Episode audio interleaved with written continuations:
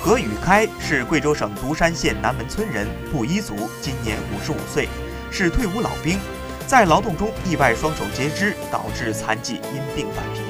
他历经磨难却不等不靠。二零一六年下半年，何宇开听说广西南丹县种植罗汉果的效益不错，便数次前往取经。罗汉果在当地有神仙果的美誉，销路不错。于是他在二零一七年初借了一大笔钱，一口气儿种了十亩。没想到这十亩罗汉果真的给他带来了五万元的纯收入。二零一八年初，他将罗汉果种植面积扩大到六十五亩，并带动二十三户贫困户村民一起种植，总面积达到三百三十亩，收入一百七十万元。村民都说是何宇开给他们找到了一条脱贫致富的捷径。